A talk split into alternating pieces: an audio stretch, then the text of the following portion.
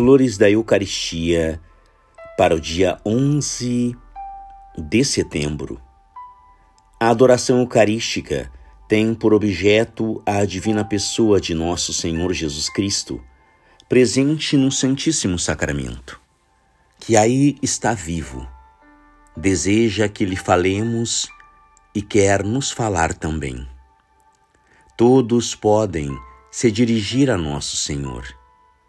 Não permanece Ele aí para atender a todos? Não nos diz Ele, vinde, todos a mim? O colóquio que se estabelece entre a alma e Jesus é a verdadeira meditação eucarística, é a adoração, para a qual todos recebem a graça necessária. Considerai a vossa hora de adoração uma hora do paraíso, e de fazê-la como se fosseis para o céu, para o banquete divino.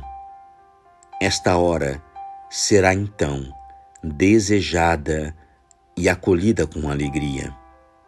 Que o vosso coração suspire ternamente por ela, dizendo: daqui a quatro horas, a duas horas, a uma hora, irei à audiência da graça e do amor de Jesus, que me convidou e me espera.